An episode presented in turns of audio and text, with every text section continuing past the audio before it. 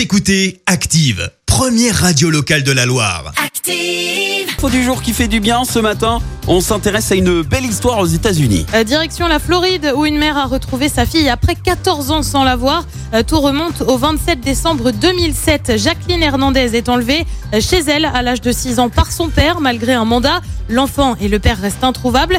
Tout bascule en août dernier lorsque Angelica, la maman de Jacqueline, reçoit un message troublant sur les réseaux sociaux. Une jeune femme de 19 ans annonce être sa fille. Angelica n'y croit pas trop. Contacte les autorités après vérification. Il s'agit bien de sa fille qui vit désormais au Mexique. Les deux femmes se sont revues il y a dix jours. Elles se sont pris dans les bras l'une de l'autre. Merci. Vous avez écouté Active Radio, la première radio locale de la Loire. Active.